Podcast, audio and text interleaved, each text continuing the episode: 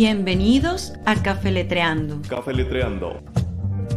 Con aroma de palabra y sabor de sentimiento. Donde la literatura, las artes y los personajes tienen su espacio aquí en Café Letreando. Ahora, todos los martes a las 6.30 de la tarde por Más TV, Canal 3. Porque seguimos creciendo en nuestra labor de difundir la cultura y las artes literarias. Café Letreando. Presentan María Alejandra García y Pablo Emilio Beltrán.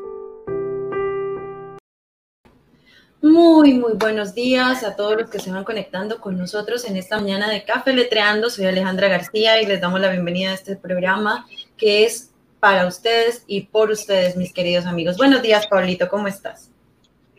Buenos días, querida María Alejandra, y cordial saludo para la audiencia que en esta mañana en estos momentos está en este punto y hora, se están acercando a este espacio para disfrutar de un sorbo de café y por supuesto mucha cultura literaria en esta mañana. Salud. Salud, Pablito, claro que sí. Para, para todos los que se van conectando, mil y mil gracias por siempre estar acá con nosotros.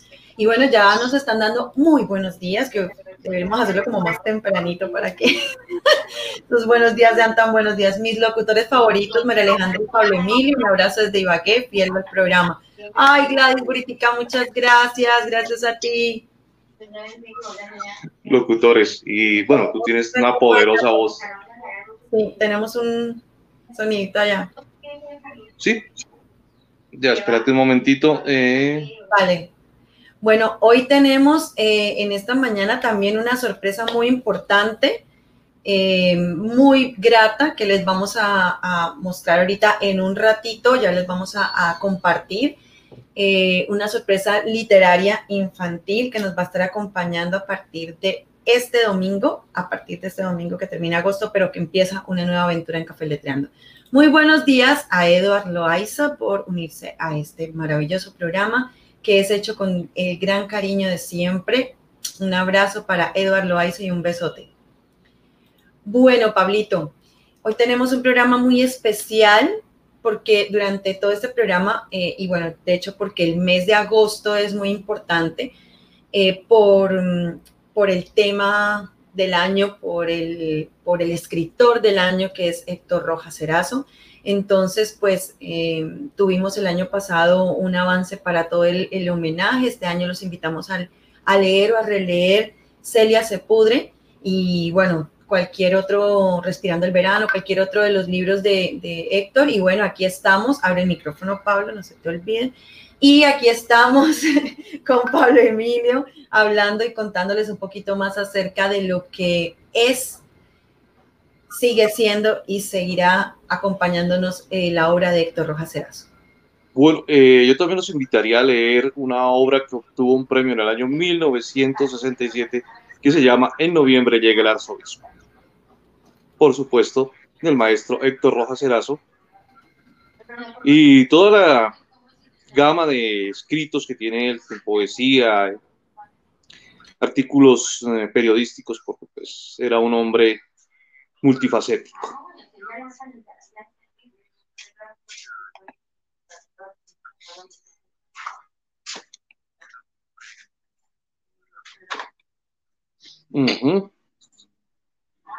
Exactamente, el premio lo obtuvo, vamos a ver en qué año, fue en el 60 y, en el, año 1967, el Premio Nacional de la Novela Eso, con la obra En noviembre llega el arzobispo. Ese año fue que le, fue concedido ese premio, justo el mismo año en que eh, Gabriel García Márquez pasaba puros para editar Cien años de soledad.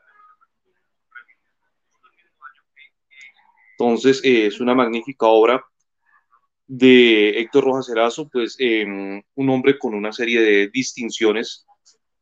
Tuvo la medalla al mérito pro artes literarios entre 1995 y 1998 la Cruz de Boyacá.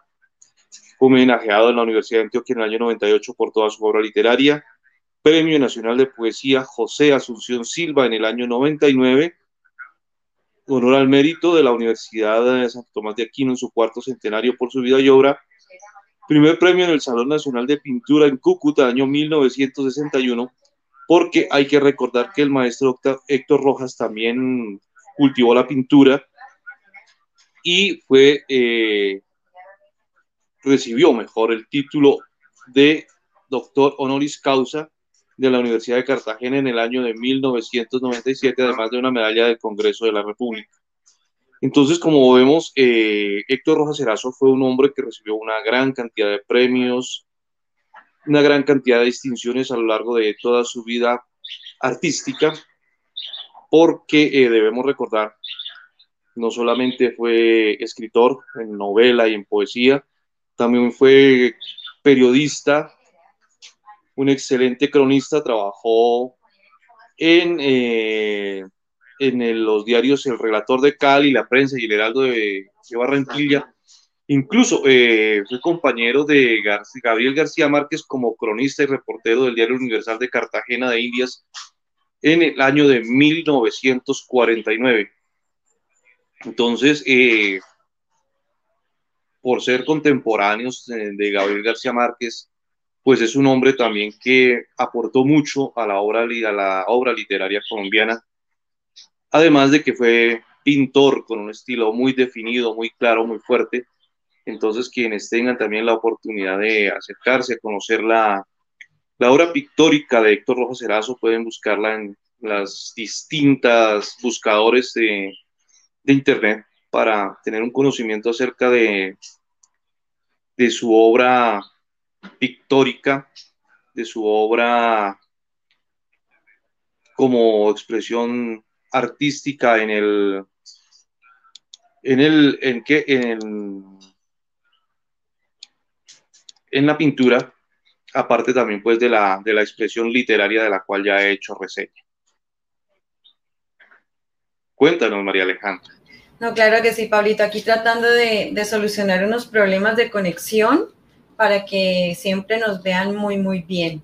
Pero aquí Sandy nos dice, muy buenos días, mm, mis dos preferidos, bueno, ahí apareció la gata, María Alejandra y Pablito, aquí presentes, se les ve bien. Aquí Sandy Gaviota con ustedes. Besos, Sandy, claro que sí, muchas gracias por estar aquí con nosotros, mi hermosa Sandy. Sí, es que em, se estaba distorsionando un poco y entonces estoy tratando de ver cómo soluciono para que no se vea mal, porque recordemos que nosotros tenemos eh, una emisión muy importante que sale todos los martes. Y gracias a quien, Pablito, cuéntanos tú, por favor. Eh, a don Juvenal Romero Sierra y a su esposa y al canal Más TV de Facatativa, su esposa doña Mirella, y al canal Más TV de Facatativa, Canal 3, canal regional, no solamente de Facatativa, sino de la Sabana Occidente, y otros municipios de la región del Tequendama, donde se difunde este canal y este medio de expresión cultural que nos permite que estemos cercanos a ustedes en cada emisión entregándoles como siempre, algo de la cultura literaria y de los temas que cada emisión tratamos en este espacio, que más que es de Cafeletreando, es de todos ustedes quienes nos acompañan en estos momentos. Claro que sí, Pablito, claro que sí. Y bueno, eh, nosotros el año pasado tuvimos la oportunidad de compartir con los hijos del maestro Héctor Rojas Erazo de encontrar pues esta, esta ventana en la que escuchamos las experiencias, escuchamos em, muchas anécdotas, logramos... No, esperar que Pablito tome su cafecito caliente, Dios mío. Por favor, todos vayan a buscar su café y acompañarnos. Recuerden que tenemos tazas para quien quiera apoyar el proyecto de Café Letreando. Tenemos tazas con poesía y pues sí, estuvimos hablando, estuvimos conversando eh, con los grandes eh, también maestros, porque la hija de Héctor Rojas es una gran periodista y también es la, cultura pues que, protege que, y que salvaguarda la obra del maestro y su hijo, quien es actor, eh, psicólogo, quien hace una obra también maravillosa en los diferentes, o bueno, lleva el nombre de Colombia en sus diferentes eh, expresiones con, el arte, con la, con el arte dramático, pero también con la psicología y, y con la creación de personaje que es maravilloso. Bueno, claro que sí. Aquí nos están pidiendo tazas, claro que sí. Bienvenidos para todos los que quieran tacita. Les vamos a dar tacita de café letreando. Eh, bueno, y les cuento que en esta mañana pues vamos a tener una invitada súper especial que ahorita cuando la vea, la vea yo aquí en cámara que se ve súper bien. Entonces eh, ya le, le daré paso. Pablito se desconecta un momento para que ya está con nosotros nuevamente. Y quiero leer un poema del maestro Héctor, em, un poema que está en el libro eh, especial que hizo la Universidad Externado eh, de Colombia en esta colección de bolsillo, que son libros muy hermosos, son pequeños, pero que contienen eh, una edición maravillosa. Estos libros son bellísimos, entonces Espero mi taza oficial, dice Eduardo Loaiza. Claro que sí, allá Pablito se la hace llegar más fácilmente, ¿verdad, Pablito? Claro que sí, con mucho gusto, Eduardo. Para que todos. En unos días se la estaré entregando. Bueno, voy a leer La casa entre los robles. Hay un ruido vago. Perdón. Héctor Rojas Serazo. La casa entre los robles. Hay un ruido vago a una sorpresa en los armarios. La casa era más nuestra. Buscaba nuestro aliento, como el susto de un niño. Por sobre los objetos era un dulce rumor, una espina, una mano. Cruzando las alcobas y encendiendo su lumbre, furtiva en los rincones. El sonido de un hombre, el retrato, el reflejo del aire sobre el pozo y el día con su firme venablo sobre el patio. Más allá las campanas, el humo de los cerros, y en un dulce y liviano confín entre la brisa, el pájaro y el agua levemente cantando. Todos allí presentes, hermano con hermana, mi madre y la cosecha, el vaho de las bestias y el rumor de los frutos. Adentro, el sacrificio filial de la madera sostenía la techumbre. Una lluvia invisible mojaba nuestros pasos de tiempo rumoroso, de fuerza, de autoridad y límite. Pasaba el aire suavemente, buscaba sombras, voces que derramar, respiraba en los techos, dejaba entre los rostros su ceniza dorada. Era entonces el día de hojas, de potente zumbido, el día para el cántaro, la miel y la faena. Como un don de reposo llegaba a nuestro cuerpo, la noche con su carga de remotas espigas, nuestro pan de anhelo resplandor, nuestro asombro. Y las lámparas derramando sus ángeles, sin prisa en los espejos, como un hombre que anhelara su padre, su parte, su sitio en nuestra mesa, el viento dulcemente flotaba en los manteles. La quietud de los muebles, las voces, los caminos, eran todo el silencio de la noche en el mundo, llenando de inaudible presencia las paredes, habitando las venas de pie frente a las cosas. Buscaban nuestras manos un calor circundante e indagaban los ojos otra piel impalpable. Algo de Dios, entonces, llegaba a las ventanas, algo que hacía más honda la casa entre los robles. Héctor Rojas Serazo. Ese poema hace parte del libro número 16 de una colección que se llama Un libro por centavos, editado por el Claro, yo lo acabé, lo dije antes, claro que sí. Yo lo dije antes de, empezar. te había olvidado. Una colección maravillosa de. Exactamente. De la Universidad Externa de Colombia, que les dije, son libros. Yo por acá tengo, bueno, aquí no se ven, pero son los libros pequeñitos, tengo varios. Bueno, mira, Pablito. Eva Correa nos envía también un abrazo y nos dice que está compartiendo con nosotros este café. Café, sí, exactamente. Muchas gracias, Eva, muy amable. Y mira el compromiso. Eduardo Loaiza dice que va a hacer el reportaje de la entrega. Válgame. Por supuesto que sí. Bueno, ya casi vamos a tener lista a nuestra amiga, eh, que apenas abra la cámara, le doy paso, porque si no abre la cámara no le puedo dar paso a la, a la, a la entrada aquí a nuestra sala estudio. Entonces, pues le damos la bienvenida ahorita en un momentico. Pablito, dime tú, de todo lo que hemos hablado de Héctor Rojas Erazo, de todo lo que hemos eh, compartido, ¿qué es lo que más te, te asombra o te llena de, de la obra del maestro? Bueno, de él siempre me ha impactado dos cosas. Uno, la crudeza del lenguaje en sus novelas. Utiliza el lenguaje del diario vivir con todas sus groserías, con todos sus dichos de la zona. Sus novelas son una mezcla, y lo han dicho varios críticos, una mezcla entre lo grotesco y lo barroco. Es algo muy, muy, muy, muy, muy que invita a la lectura.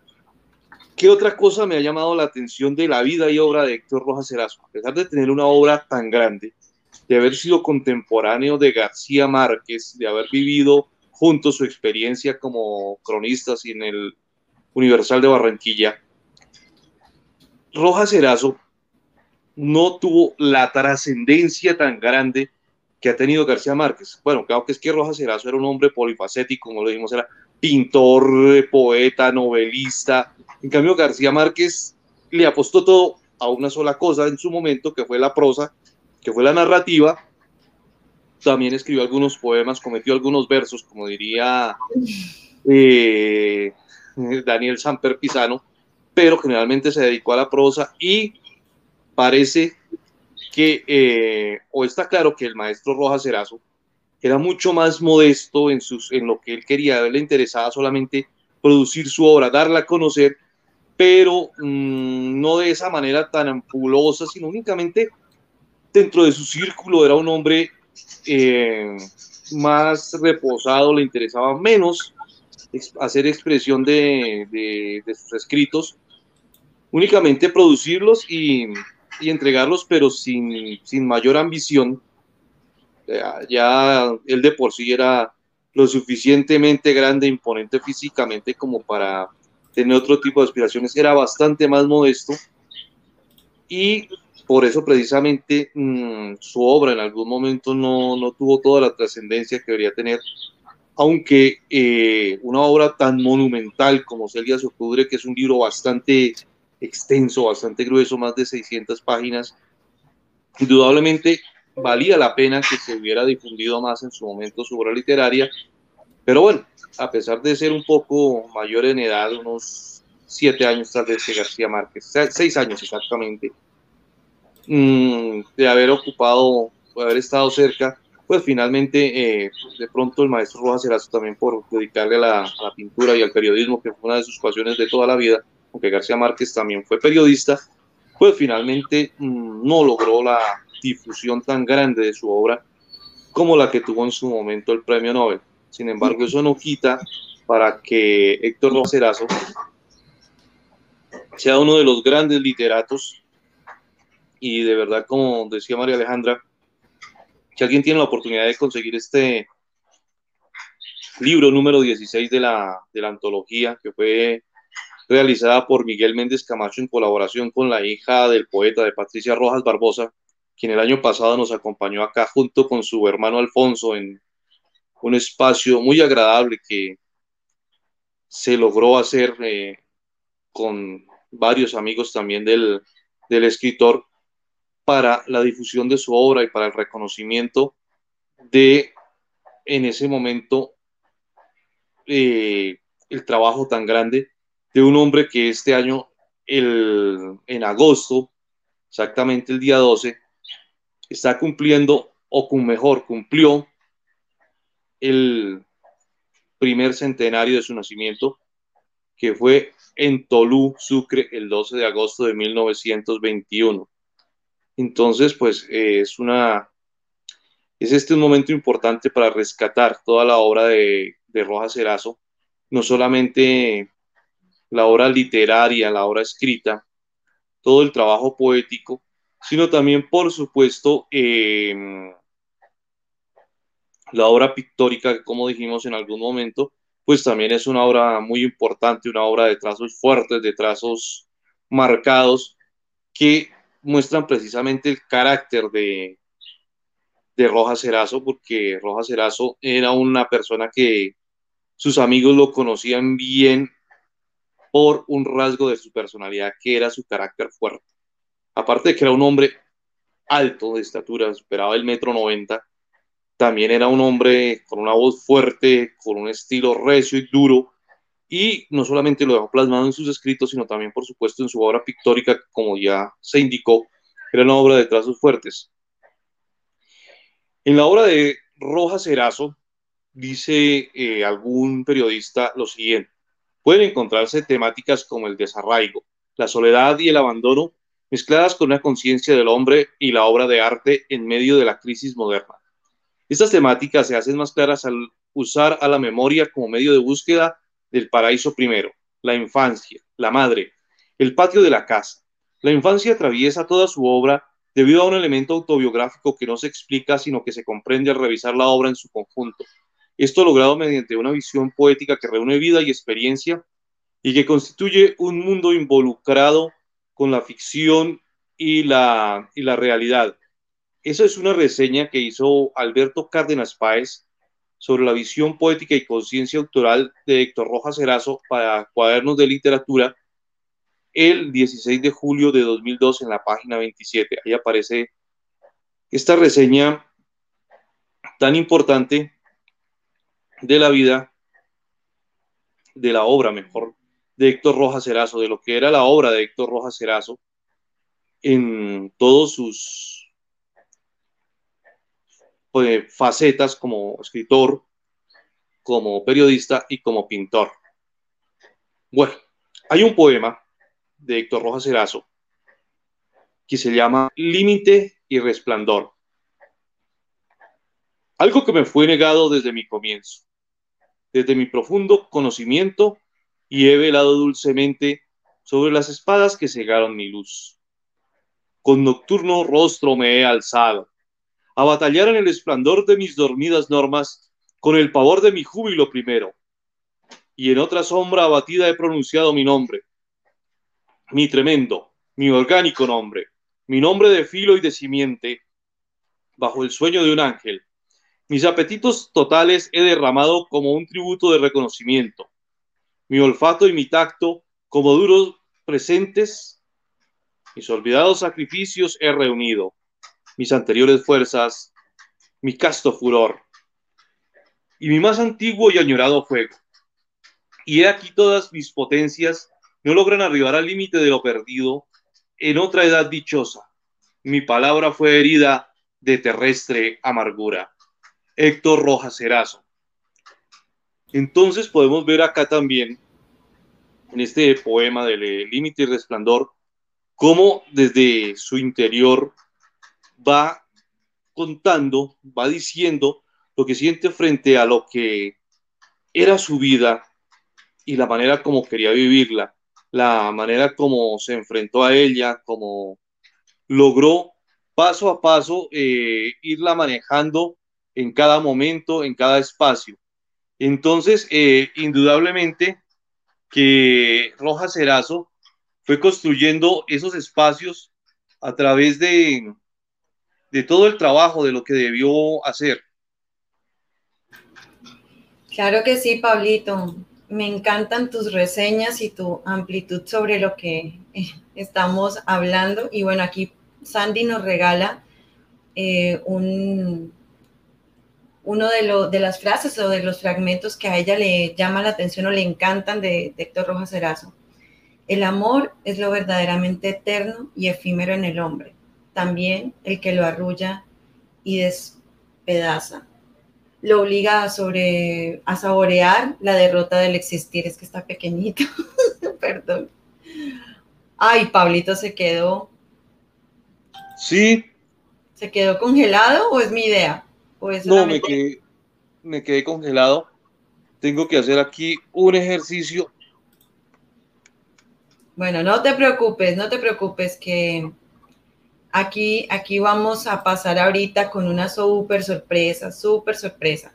Les voy a presentar en este momento a Gildred Rodríguez, eh, una escritora venezolana que nos va a estar acompañando en un espacio maravilloso que se llama, que es de ella y que construye eh, semana a semana en pro de la literatura infantil. Termita lectora, la termita lectora.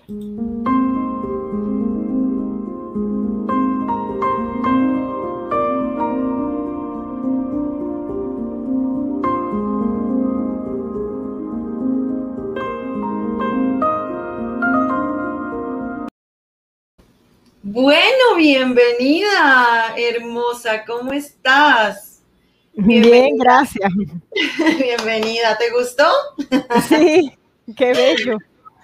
Te la voy a enviar para que la puedas eh, usar también en, Instagram. Y bueno, mil gracias por estar acá. Todos, por favor, eh, los que la, conocen en, la mañana de hoy, eh, van a buscarla en Instagram como la termita lectora. ¿verdad? Sí, así aparezco. La termita lectora. Entonces aquí vamos, ahí voy a cambiarle el, el, ¿cómo se llama? La mayúscula, por favor. La mayúscula. Ahora sí, la termita lectora. bueno, bienvenida Gildre, este espacio es tuyo. Em, agradecerte muchísimo que estés acá, este espacio maravilloso que eh, siempre nos encanta promover y darle este espacio pues también a la literatura infantil. Y bueno, voy a, darle paso a Pablito para que también te dé la bienvenida. Ok. Bueno, muy buenos días, el cordial saludo en esta mañana.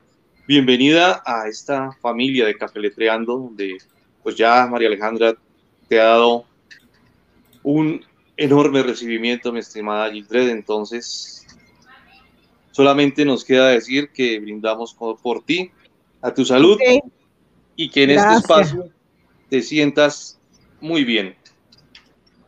Vale, muchísimas gracias.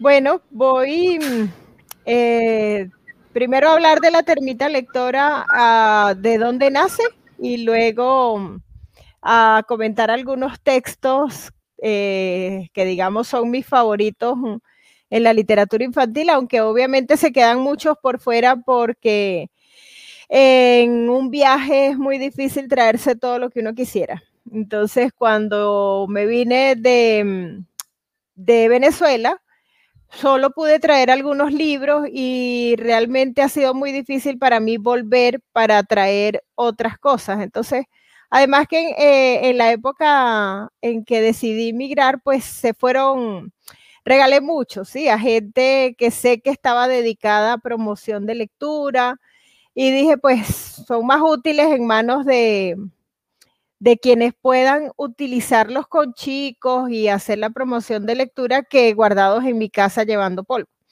Entonces, la gran mayoría se, se fue a otras manos, ¿sí? Eh, y yo, digamos que conservé aquellos que eran como, como un tesoro. Algunos me los traje, otros se quedaron allá, que, que son la gran mayoría.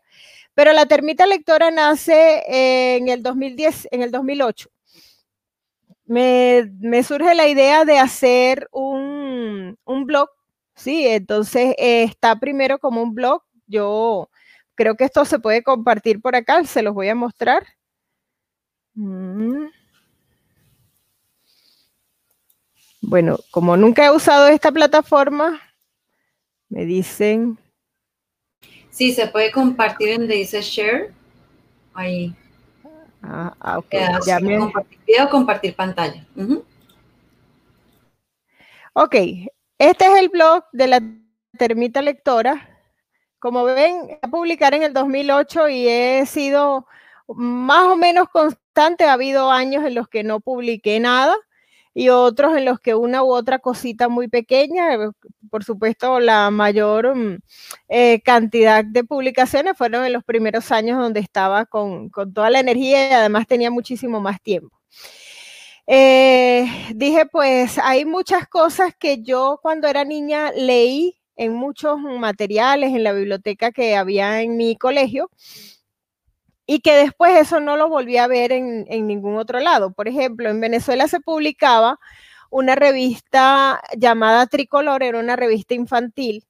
Eh, no recuerdo exactamente si ella venía encartada en algún periódico o era parte. El caso es que en, el, en todos los colegios estaba la, la revista Tricolor y era una revista de difusión no solo de literatura, sino de todo tipo de información para niños, ¿sí? Con, digamos, un lenguaje adaptado a los niños, con relatos, con historias, con, eh, ¿cómo es? Mm, inventos científicos, como para uno hacer los experimentos, con manualidades, etcétera. Pues yo la leí muchísimo porque eh, nosotros en el colegio teníamos, mm, creo que todavía se usa una hora a la semana de biblioteca en la que nos llevaban y a veces las maestras no encontraban qué hacer con nosotros y nos lanzaban allá a que hiciéramos lo que quisiéramos y yo pues me iba era directo a los libros.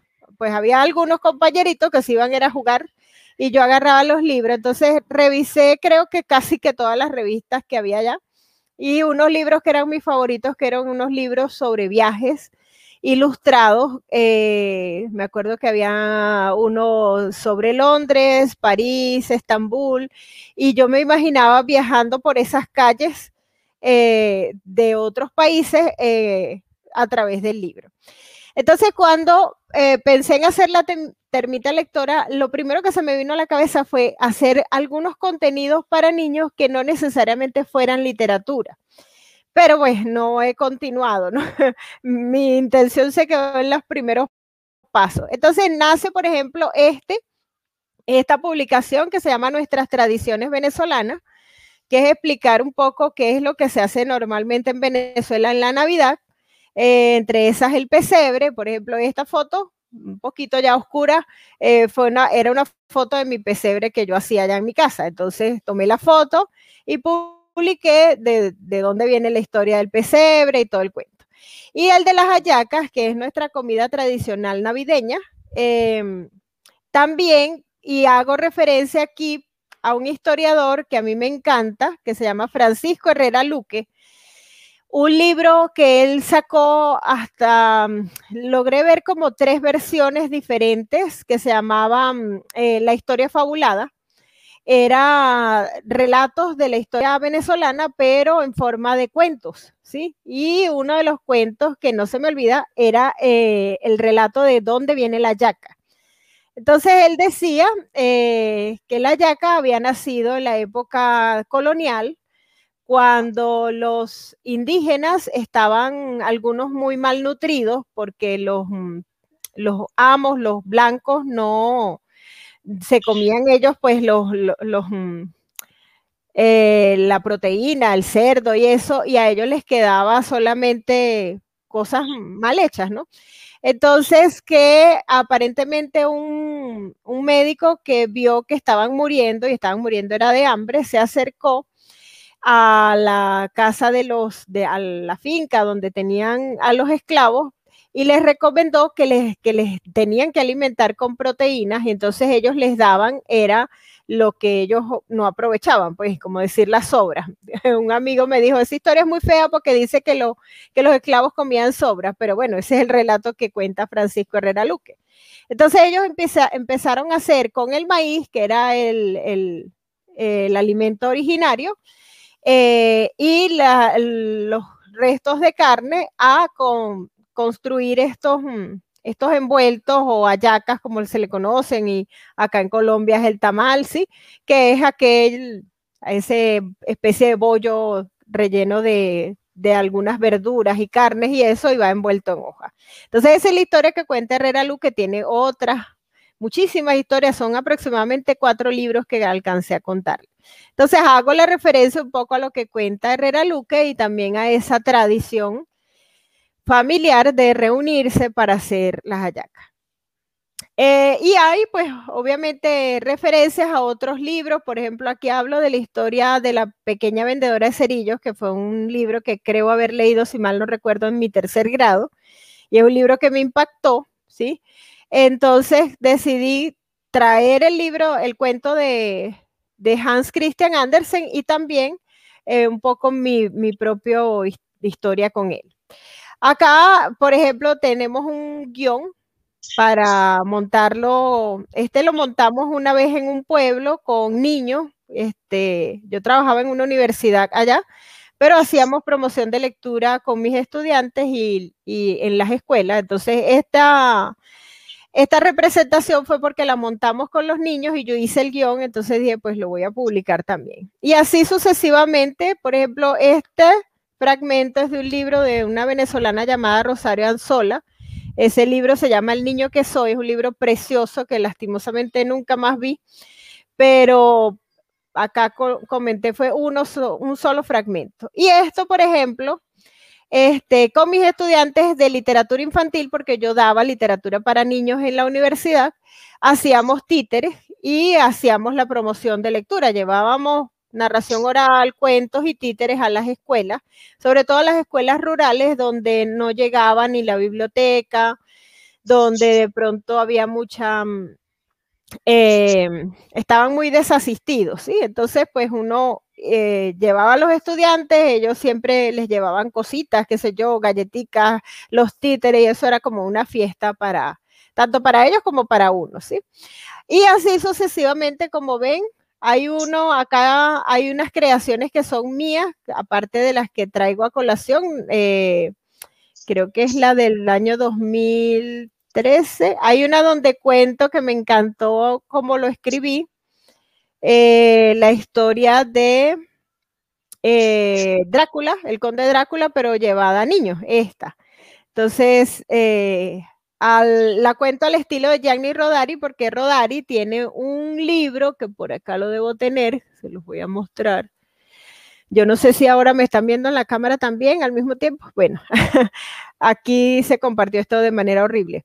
Este libro se llama Cuentos para jugar y es em, un libro que Rodari, que era un escritor para niños maravilloso, tiene muchos libros publicados para niños. Uno, por ejemplo, recuerdo La Tarta Voladora, que es espectacular. Em, la mm, eh, Cuentos por teléfono, que se los contaba a su hijo.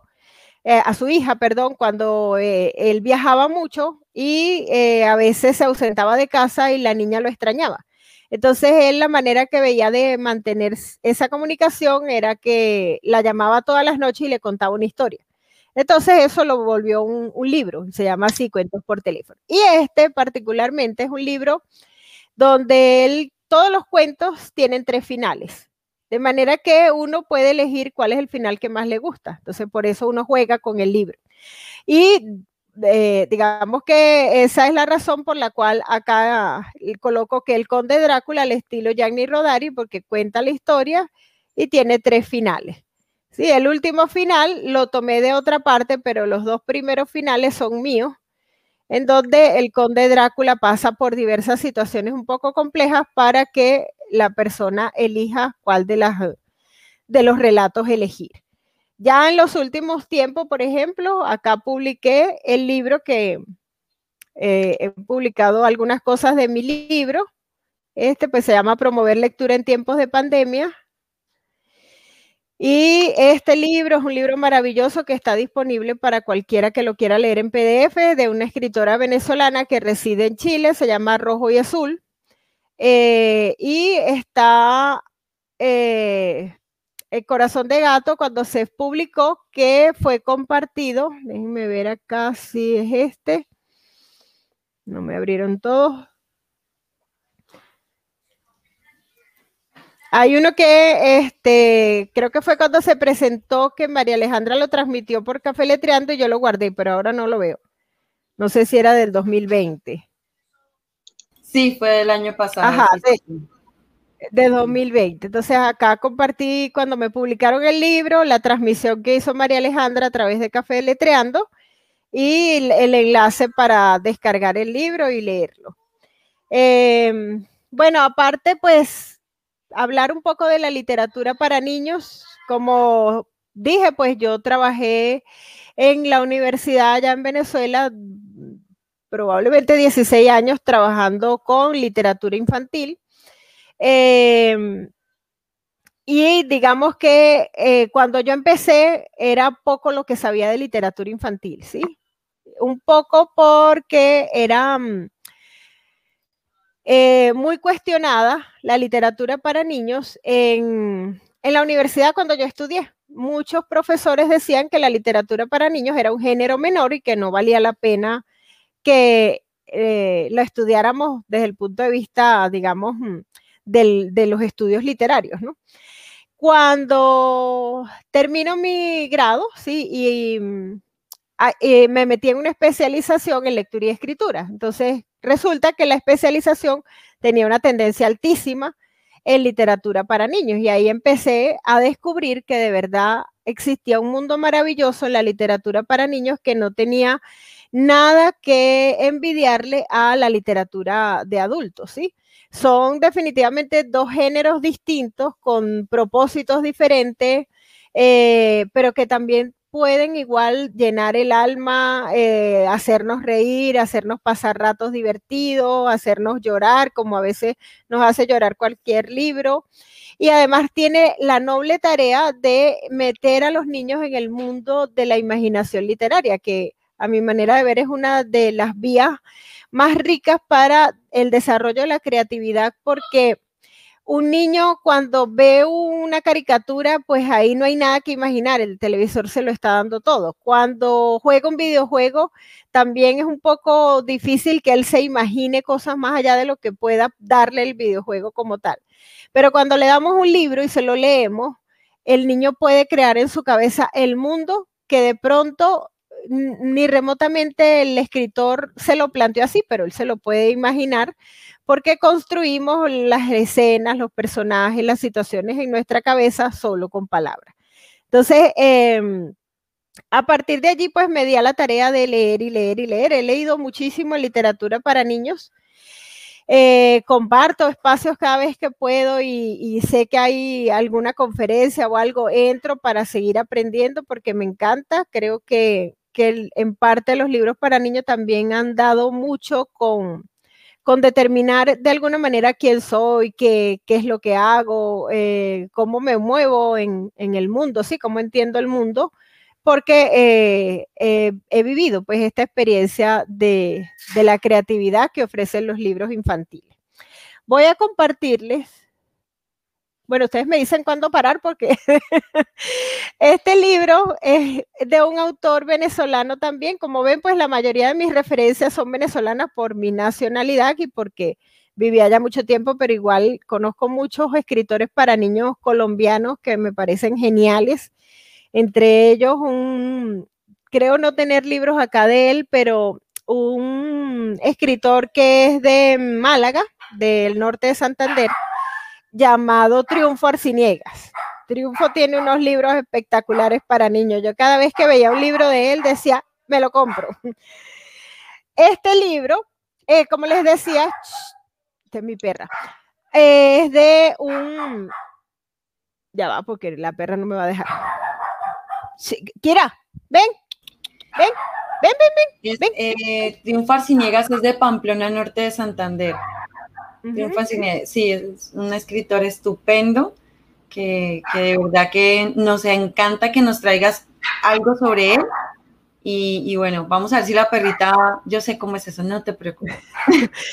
Triunfo nació en Málaga. Málaga es un pueblo mm, más acá de Pamplona. Eh, digo más acá como si uno viniera hacia Bogotá en bus.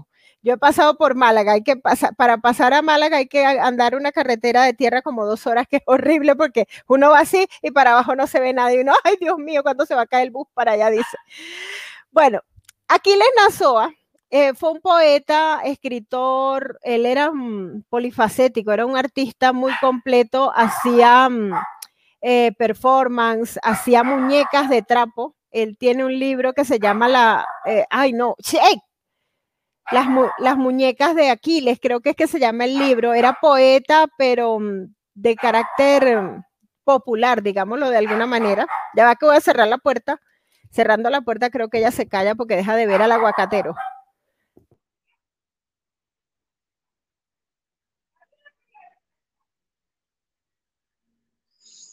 Ay Dios, pues definitivamente las circunstancias de, la, de la vida de la casa, de todo que nos Así ocurre. Es, A ti también te ha pasado con tus gatos, con tu mascota. Y aquí, por supuesto, también a mí en ocasiones me ha ocurrido que se nos ha colado por ahí la mascota. Pero bueno, en fin. Aquí estamos, sí, sí, continúa, Bueno, es que ella le ladra a los vendedores y aquí que pasan cada rato. Entonces, Aquiles era un escritor, mm, un hombre muy interesante con una, eh, digamos, una apuesta por el arte muy buena. Eh, tiene libros de teatro que uno los, lee y es para morirse de risa. Hay un libro, hay una de sus obras de teatro es sobre Adán y Eva, pero las cuenta en un lenguaje entre una especie de copla y a la vez mm, con humor. Y un libro de él que se llama Humor y Amor de Aquiles Nassau es un libro de poesía amorosa, pero también con mucho humor. Entonces, era un hombre así como con una genialidad diferente. Este libro eh, se llama El libro de los cochinitos. Fue publicado por una editorial que yo creo que ya desapareció, que se llama Plaico Editores. Yo no volví a ver libros de, de Plaico. Yo le voy a leer eh, el primer cuento que aparece acá que se llama Los nombres del cochino.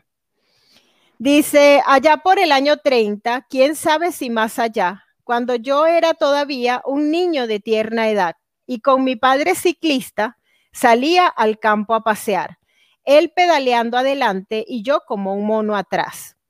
Cada vez que nos tocaba junto a un cochino pasar, ¿cómo se llama ese bicho? ¿Cómo se llama, papá?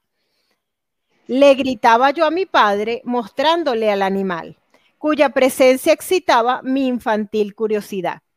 Siempre era igual mi pregunta frente al robusto animal, mas la respuesta paterna no era la misma jamás. Pues cada vez que veíamos algún cochino pasar por un nombre diferente, me lo nombraba papá.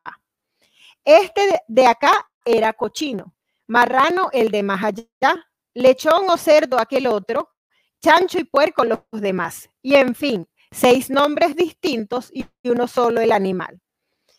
Pues bien, ya no soy un niño, ya se murió mi papá, ya no salgo en bicicleta por los campos a pasear, ya soy padre de familia, ya soy un hombre de edad y aún comprender no he podido por qué al cochino le dan esa cáfila de nombres con que, suelen con que lo suelen nombrar.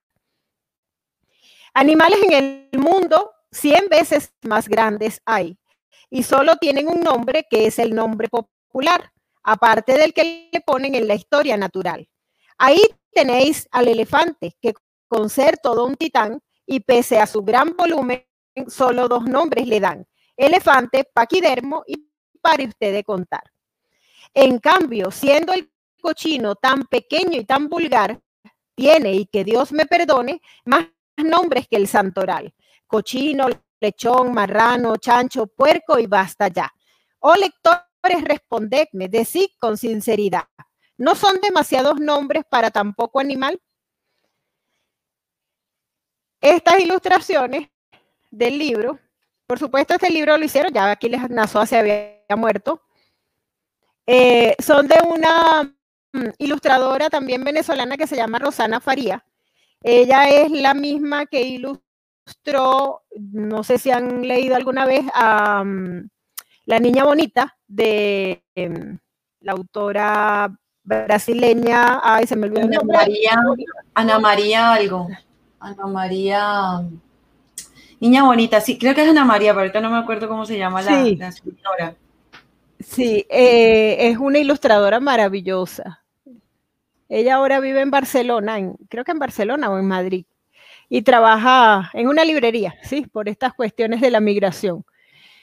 Y el otro que les quería mostrar es este otro libro de otro escritor venezolano que se llama Armando José Sequera. Armando José me firmó el libro, creo que es de los pocos libros que tengo firmado. Este y uno de mi poeta amado, eh, Armando Rojas Guardia, que en una feria del libro en la ciudad de San Cristóbal, en el estado Táchira, lo conocí y también me firmó el libro, uno de sus libros más bellos que él tiene, que se llama El Dios de la Intemperie. Pero bueno, de este que es para niños, este libro se llama Mi mamá es más bonita que la tuya. Y el personaje, la niña que aparece en todo el relato, eh, él cuenta eh, las historias de Teresa. Teresa es la niña. Y es una niña ah, un poco traviesa y un poco, o bastante inteligente, muy pilas, ¿no? Y entonces todos los relatos giran en torno a ella. Es un libro también muy bello. No es un libro ilustrado, o sea, no es un libro álbum, pero eh, tiene pequeñas ilustraciones. Eh, este señor, Armando José Sequera, junto con un escritor venezolano brasileño, él es de origen brasileño, pero hizo, digamos que su vida literaria en Caracas. No tengo ningún libro de él acá, lamentablemente. Eh, y tenían una editorial, eh, hicieron como una agrupación para, para sacar sus libros, que se llamaba em, Isabel, ay, se me olvidó el nombre, era una cosa así como Isabel. El autor, yo lo debo tener en la termita reseñado en algún momento, déjenme buscarlo. El otro autor, como decir el pana de, Armando José Sequera, es mm, Luis Carlos Neves. A ver, creo que al final del primer año publiqué algo del autor. Ajá, se los voy a mostrar.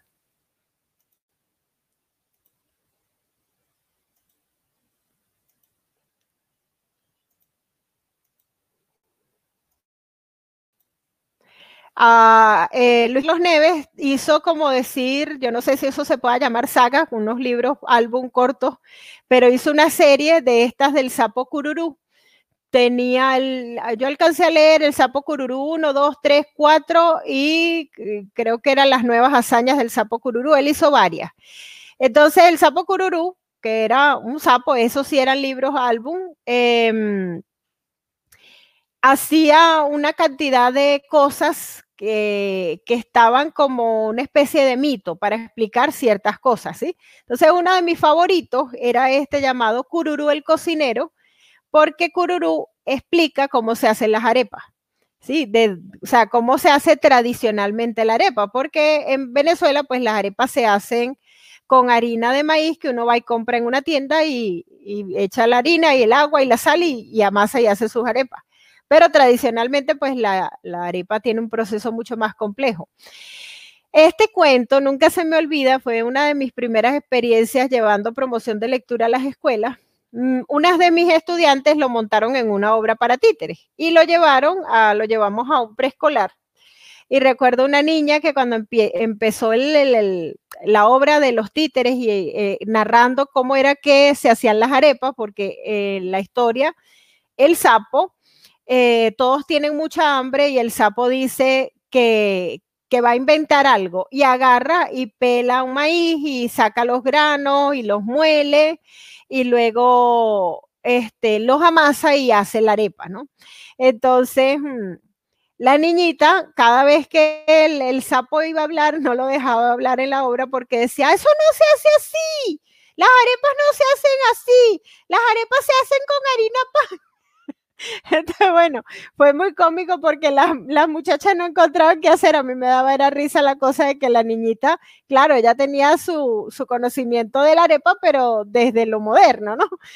Después el sapo, cuando se la van a comer, dicen, ajá, y no las vamos a comer pura, porque este, nadie come arepa pura, ¿no? Entonces, eh, el sapo dice, bueno, no, no, no las podemos comer con carne porque la vaca se pondría brava, y no no las podemos comer con cochino frito porque el cochino se pondría bravo, y así, hasta que dice, ah, ya sé, ya sé, las voy a hacer con unas caraotas con queso rallado. Y entonces la niña, no, no, no, así no se comen, es con jamón y queso. Entonces ella iba este, interviniendo en la obra de, de los títeres. Pero eh, la experiencia también fue rica para las chicas tanto para mí como para las, muchachas, mm, eh, de entender que los niños cuando de verdad sienten empatía eh, con una obra de títeres, se interactúan, ¿no? Eh, el títere tiene una, una cosa maravillosa que es que el niño se mete de verdad dentro del relato, cosa que de pronto es más compleja con la narración oral o con otras. El títere tiene mm, una magia para el niño maravillosa, pero también si hacen una mala presentación, pues todo, todo se, se, diluye y, más bien van a sentir es como un golpe en la moral. Pero bueno, eh, Luis Carlos Neves y este Armando José Sequera, eh, sigo sin acordarme el nombre del editorial porque Alfaguara le publicó esta a Luis Carlos Neves, a Armando José Sequera después. Pero los primeros libros fueron sacados por esa, creo que era Isabel de los Ríos, que se llamaba la editorial. Em, bueno, voy a leerles de, de este de Armando José Sequera, uno de Teresa,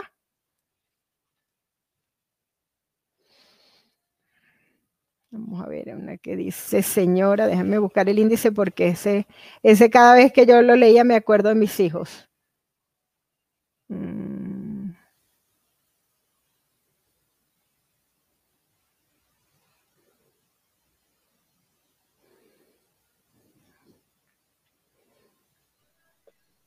Definitivamente muy agradable esta disertación sobre literatura infantil, sobre literatura venezolana sobre una cantidad de cosas que tenemos en común.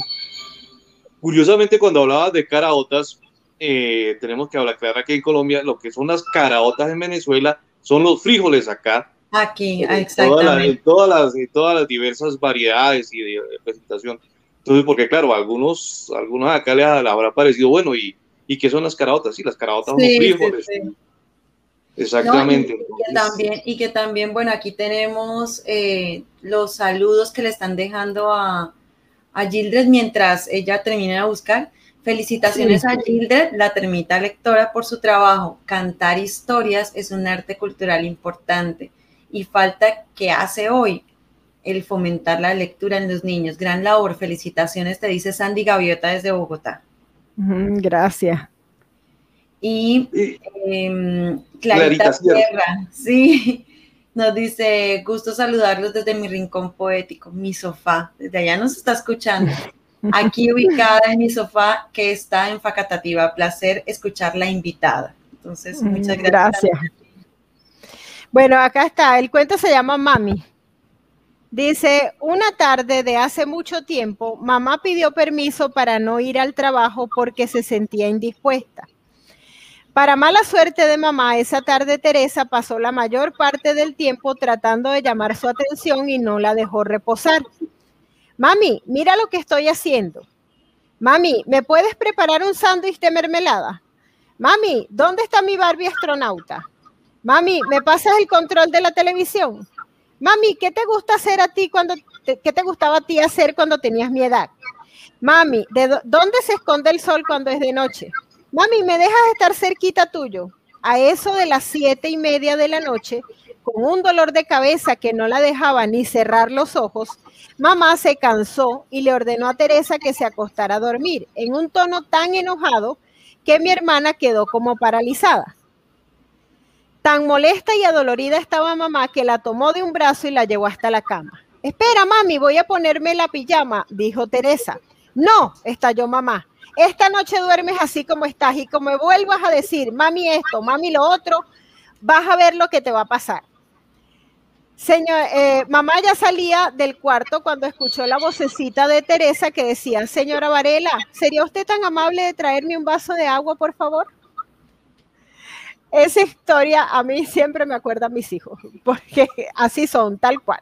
¡Ay, tienes tu perrita! ¡Qué bella! Sí, y acá llegó Doña Shah. No, están súper, de verdad que está súper lindo ese cuento y me acordé también de mi mamá que decía, pero es que todo soy yo. La llaman. Sí, sí, tal cual. Ah, no, sí, las mamás sí empiezan. Y todo yo, pero el día que yo les haga falta, el día que yo no esté, creen que yo les voy a durar toda la vida. Exacto.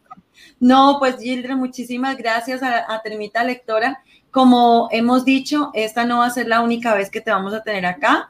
Eh, bienvenida para, este, para que este espacio pues lo hagas tuyo también y a los, a los mm, suscriptores de Café Letreando, a la comunidad de Café Letreando, eh, le ha encantado mucho pues tu intervención y gracias nuevamente por compartir con nosotros en esta mañana. Gracias, gracias a ustedes. Gildred, muy amable, la verdad que muy ilustrativo, muy agradable todo lo que nos has contado, lo que nos has compartido de, la cultura de, la hermana República de Venezuela y ya pues en tus vivencias acá en Colombia y toda esa enorme bagaje cultural que nos ha traído en esta mañana. Literario, sí, y que lo que falta, bueno, y ella es doctora en ciencias de la educación también, entonces tiene mucho... Ustedes, son colegas. No, y también trabajamos juntas, sí. Afortunadamente, sí, tenemos, tengo la fortuna de compartir con ella muchos espacios académicos y también eh, literarios y personales. Bueno, muchas gracias, Gilde.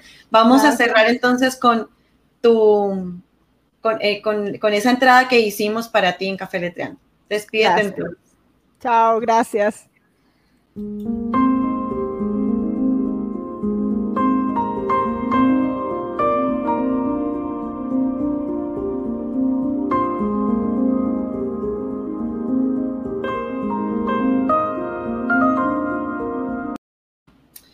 Bueno, Pablito, no, espectacular, de verdad que sí, genial, genial esta experiencia con, con Gildred y con todo lo que nos ha contado en el día de hoy. Y bueno, saber que también esto lo van a escuchar eh, este martes en Facatativa en el canal Más TV, Canal 3.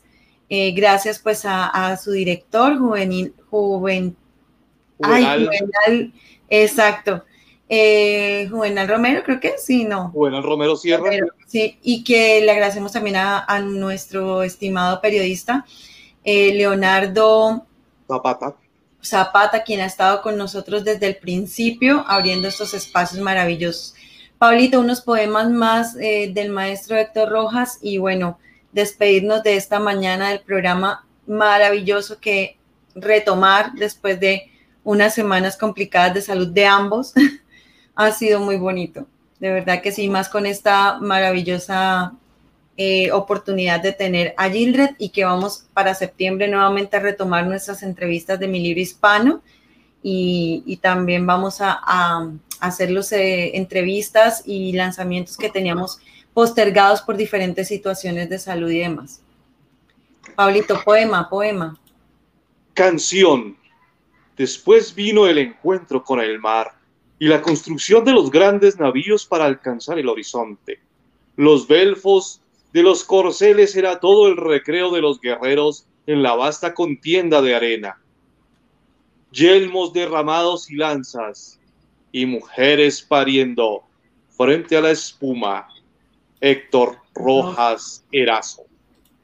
Verano, me iré de mañana y buscaré un color lila sobre el campo y me detendré bajo un árbol grande a contarme hasta lograr somas musicales, los diez dedos de mis manos, y miraré las hormigas royendo un zapato mientras los altamontes fabrican, élitro por élitro, el zumbido del día. Héctor Rojas Erazo. Bueno, muchísimas, muchísimas gracias a todos. Pablito, tienes la palabra para despedirte, para yo después despedirme también de todos y cada uno de nuestros eh, amigos de Café suscriptores de nuestras redes sociales. Bueno, solo resta desearles que la sigan pasando bien, que sigan disfrutando de la cultura, de la literatura, que lean, no importa si lo hacen en un formato electrónico, si lo hacen en el libro de papel, pero por favor lean. La cultura viene por escrito y nada, los esperamos en estos espacios. Eh, disculpan, Alejandra, por las interrupciones, por haber retomado algunas cosas. pero bueno, en fin. Eso suele ocurrir cuando se hacen las cosas en vivo. Sí, y que se hacen con amor, claro que sí. Bueno, muchísimas gracias. Muy bien.